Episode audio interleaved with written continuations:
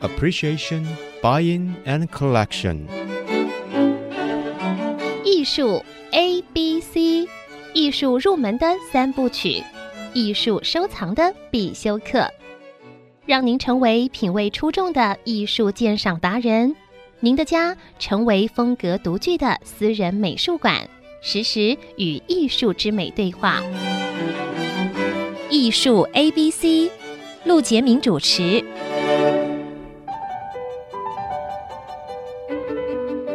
这里是爱思之音主歌广播 FM 九七点五，你所收听的节目是艺术 ABC，我是陆杰明。那么今天要跟各位聊一聊在阿波罗大厦里面一个画廊的展览啊，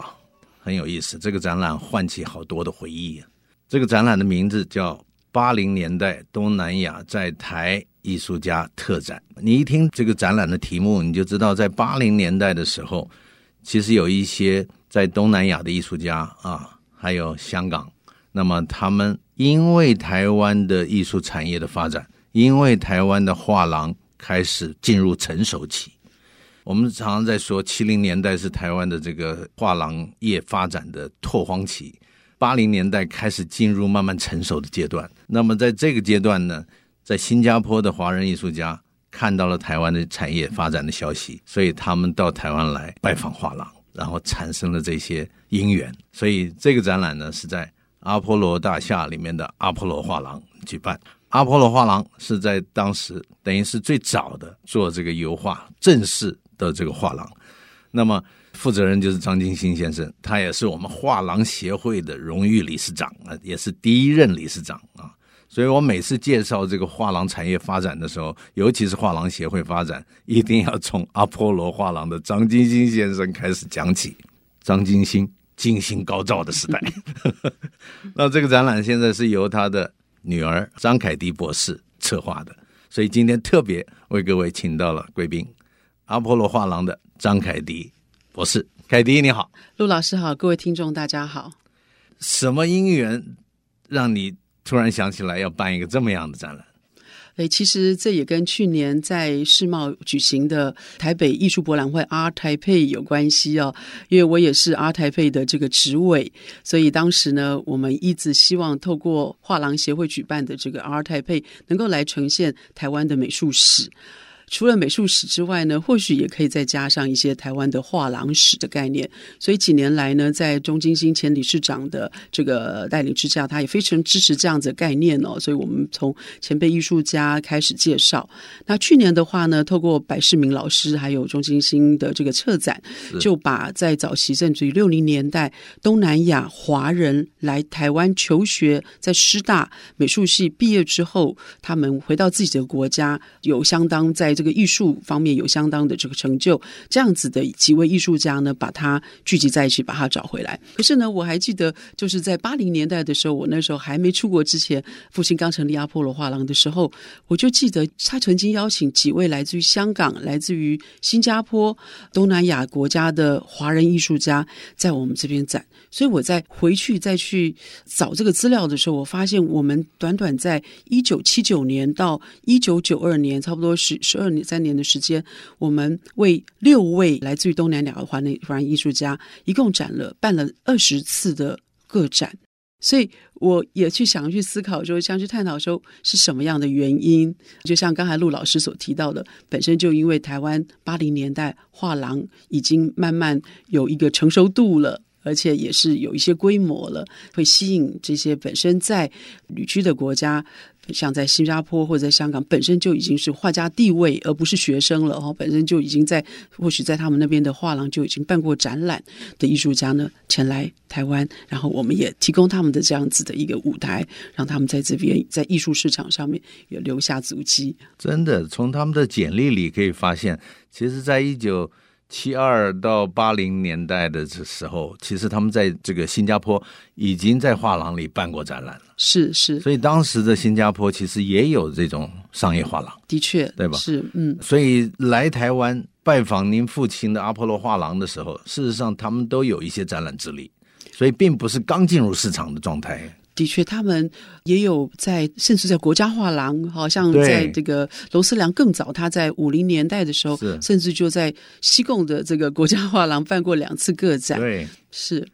这次我到你画廊看到那个展览，就可以看到像龙思良啊、陈楚志，他们其实都很有他们自己的个人风格。是，是，是，呃，所以在那个时候，他们已经介入市场，但是他们一定是听到消息，台湾的画廊的发展已经开始，那么他们正式过来主动的拜访你的父亲的。是那个时候应该讲说，台湾除了阿波罗画廊之外，比我们更早成立的还有春之艺廊、啊，对，龙门、太极哦是，都是已经有相当的一个规模，还有经营模式的画廊了。所以从这个历史上看，也可以看到当时的这些不同地区的啊艺术产业发展的联系啊，不是光帮着台湾艺术家，也有这个外来的，对吧？华人艺术家，的确，因为阿波罗画廊在一九七八年成立，那当时父亲记得在第一次展览的时候是一个大型的联展，是有已逝的艺术家，有还在世的，对还有甚至于很年轻那时候才是的三十岁的杨世宏老师，哎呀也跟王兰、跟习德进、跟萧琴一起展过，一起刘奇伟一起展，然后后来的话就分别都帮忙办过个展。所以说，当然首先关注台湾本身的艺术创作者，不管年龄层，当然也有他的前辈师长们。包括我们的李石桥等等，可是呢，在那个年代，也可能也是透过这样子讯息，他们来到了台湾，自动找上我父亲。我父亲也很乐意，呃，因为本身作品就是好的作品呢、就很乐意帮他们提供他们对这的样子的一个是平台。除了帮他们办展览，当然您父亲也有自己的收藏，是所以这也看到台湾的这个画廊产业的传承是让人觉得骄傲的。是你看父亲辈开画廊，然后帮这些好的艺术家，他挑选出来，邀请来办展览，一次一次，而且展览还不是一两次哦，好像频繁的好几次，在这个十年内，对不对？二十次，二十次，二十次，对，吧大部分都是个展。你这样，看，所以蛮积极的帮他们办嗯展览，表示您父亲认为他们的艺术创作还是有一定的水准的。的确，然后这样子的推动之下，当然有的卖了不少画，但是自己也收藏了一些舍不得卖的画，是是，所以一直传到凯迪这里的时候，才有可能整理您父亲收藏，然后办这个展览，对吧？的确呀，所以一个画廊产业发展，你看它是。它是长久的，对不对？是是，呃，并不是帮人家办完展览，然后自己的仓库完全没东 西，应该没有画廊会是这样子的，因为你喜欢画，你总是会留下一些。是，对吧？是，也是当然，在当然有的画廊老板会很客气的说，我留下来都是我当时卖不掉的。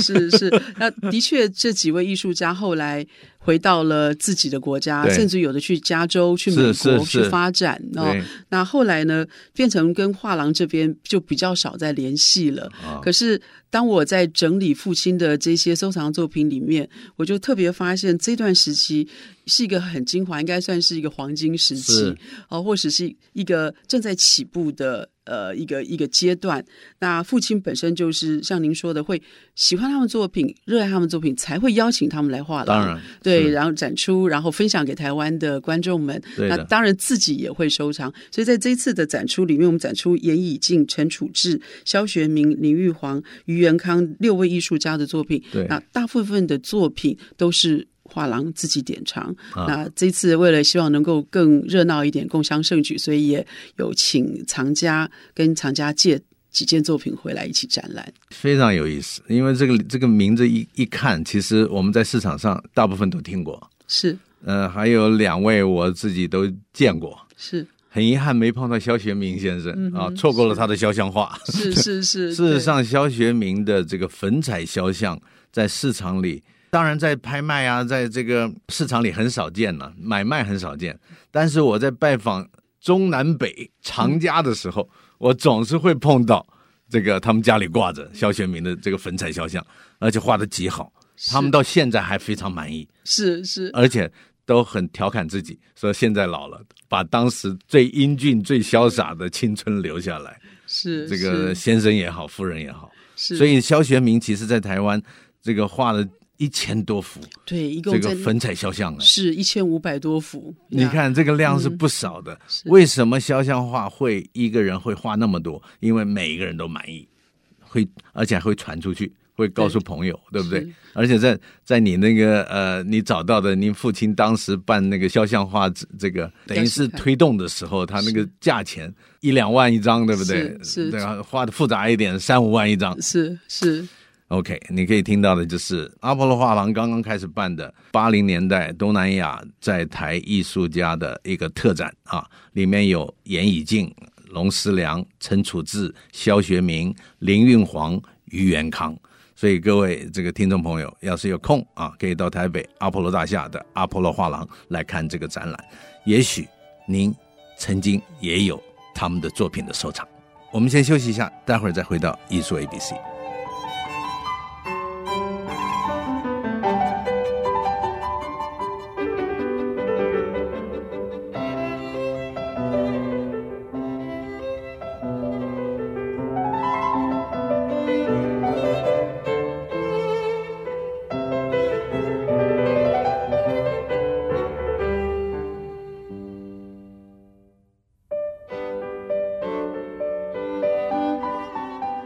欢迎回到艺术 A B C 节目，我是陆杰明。那么今天为各位请到的来宾呢，就是阿波罗画廊目前的负责人啊，就是张凯迪博士。凯迪，欢迎你来到节目。谢谢这个八零年代东南亚在台艺术家的特展，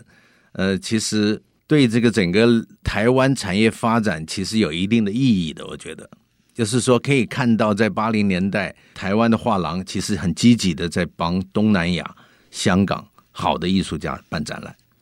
不止帮台湾老画家办展览，所以这个其实已经蛮国际化的感觉。是是对吧是。那那个时候你还小嘞，呃，那个时候是画廊刚成立，我还小学的时候，小学的时候，是是，你会经常到画廊还是我非住的常哦地方是画廊还是不是另外一个地方？不是我们不住在这里，可了是解因为我的小学离这边不会太远，是，所以我蛮常放学就会来到画廊，然后跟父亲一起下班回家。哦，对所所以以你等于在画廊长大的，是，我是我们家三个小孩子里面，应该是最喜欢画廊、最有兴趣的最喜欢来画廊逛的。所以我记得我在出国，就是我小学六年级毕业之后出国。出国之前呢，每一个展览、每一个艺术家的名字，我都还有还记得。哇哦，甚至于还看到几位艺术家，呃，就觉得啊，非常的幸运。不过在那个时候是懵懵懂懂啦，只是觉得说啊，这个空间画挂起来，灯光照下来，而且画廊本身也是父亲自己设计的，所以觉得、哦这个空间看起来好舒服，好喜欢。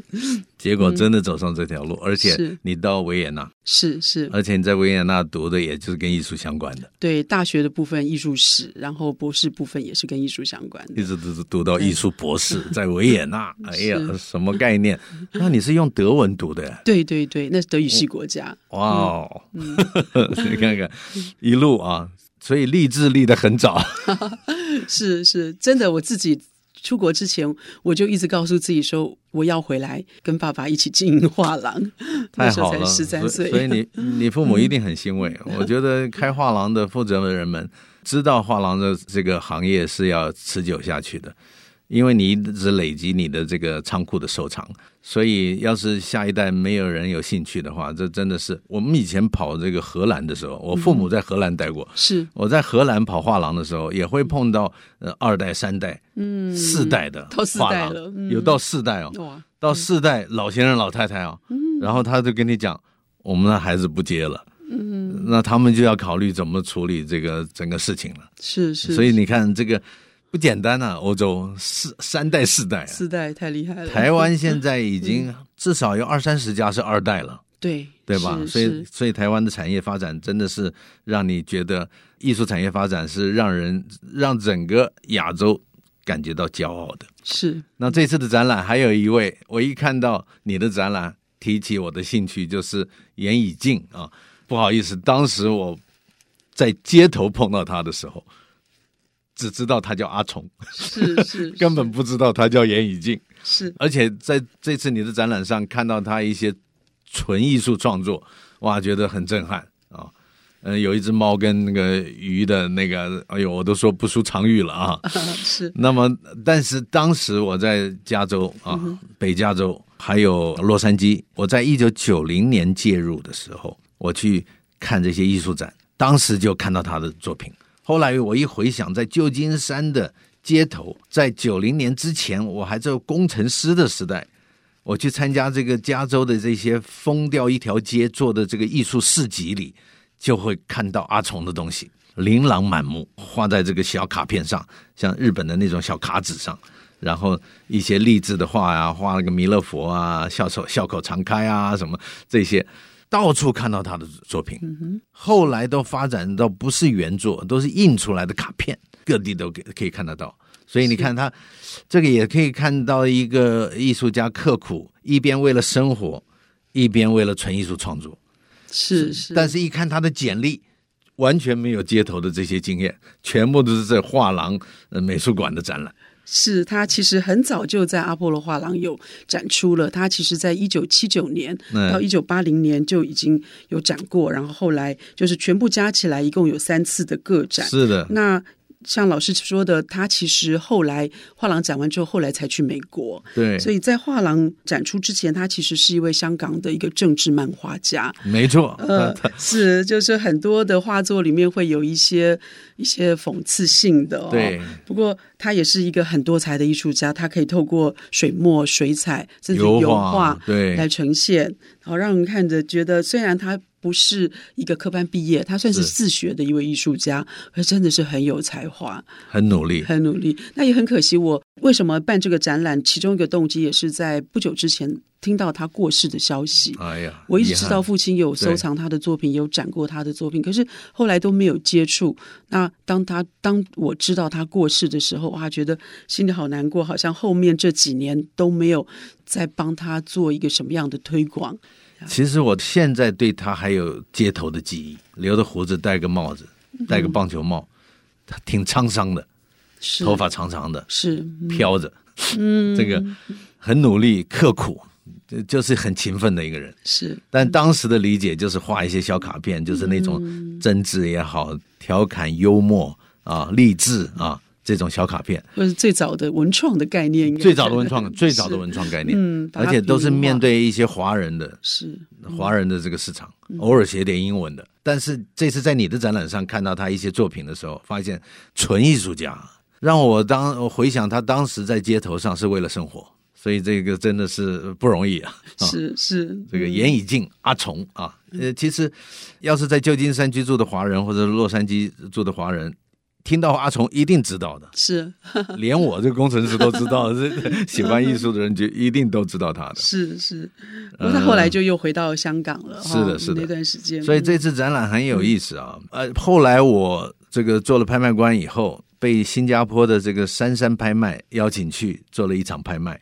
那么珊珊拍卖在新加坡，我觉得在他们的这个拍卖图录里有看过，像是陈楚志、林运煌在新加坡的艺术家，他们也是在拍卖场上也会常常出现的。是是，对像陈楚志跟林运煌对，林运煌他特别还有，就这几天为了办展览呢，我还透过微信跟他联跟络他了。联络，哎对，呀那请他回忆一下。那我很惊讶的是，他其实来到阿波罗画廊展之前呢。在这个老总过世，就是六民国六四年那一年，他就曾经受邀请来台湾国父纪念馆办展览。哦，可是那一阵子就大是因型为展览，对，可是就是因为那一年碰到这个蒋公的过世，整个国国父纪念馆大家整个气氛就不大对，呃，所以后来才在这个七后来八零年代七七零年代末我们成立之后，又被我父亲邀请来台湾办过展览，在哦正式的画廊办过一次展览。当时是刚好赶上那件事情，是我们不都排着队去国父纪念馆的去？确，我也有去去，去悼念了嘛。是是，对，哦 OK，所以你看，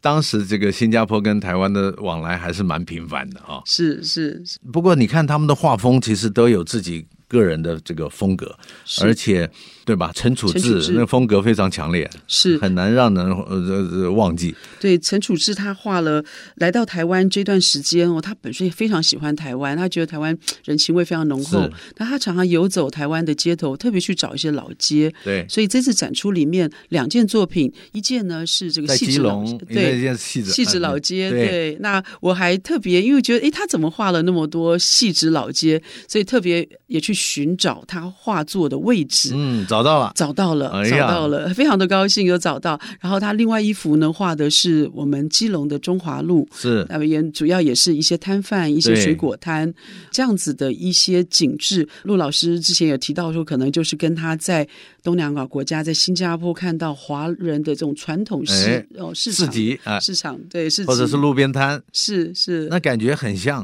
像是嗯像我到你的画廊看到这两张作品的时候，我一眼看以为是在新加坡或者是印尼的街上街上，是是，其实仔细一看是台湾的街头。就是把他把他的风格带到台湾来，所以对嗯他的风格来画台湾的时候，还是有他个人在新加坡街头的那种画风的感觉，是暖烘烘的。啊的确台湾也是暖烘烘的，呃也嗯对吧？所以所 以那种感觉很很奇妙。一个好的艺术家，他不管在哪里画，他还是会显现出他个人生活的那种精神状态。是就像陈澄波也是一样，嗯你看他画日本，他画苏州，都有不同的感觉，但是都有台湾陈澄波画风在里面，